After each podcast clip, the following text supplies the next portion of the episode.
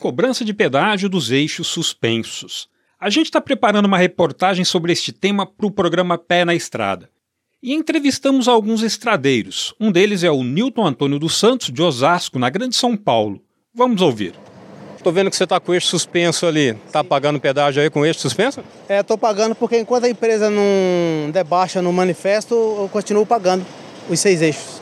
O negócio era dar baixa rápido, né? Descarregou, deu baixa, não é isso? Sim, é o certo, né? O que, que aconteceu aí?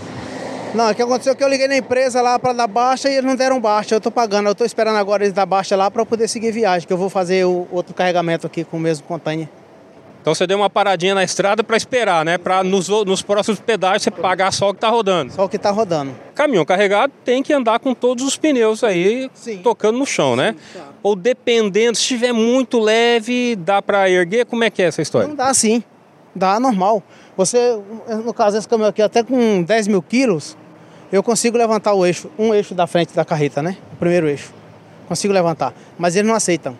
Isso daí você faz isso para poder economizar no pedágio? Exatamente. E economizar pneu? Sim, com certeza. Mas agora? Agora economizar o pneu, pedágio não. é assim que funciona. Tá certo, porque antes da fiscalização eletrônica tinha que ser a fiscalização pela polícia rodoviária, né? Sim, é, a gente passava, mesmo carregado com a carga leve, com eixo suspenso, apagava só o que estava rodando. Agora não.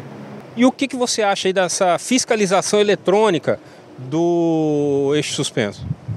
Olha, eu acho justo, mas assim, no caso, se você tá vazio, mesmo você mostrando o canhoto que não mostrei para mim do pedágio, eu tive que pagar. Eu acho injusto isso aí. Você comprovando que está vazio e paga, mesmo estando vazio, você paga por, só porque não deu baixa no manifesto.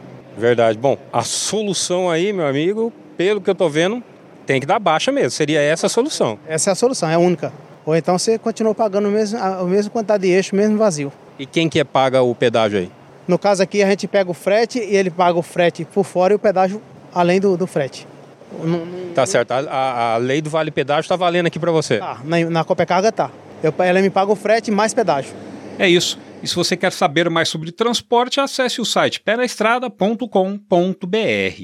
De São Paulo, Jaime Alves.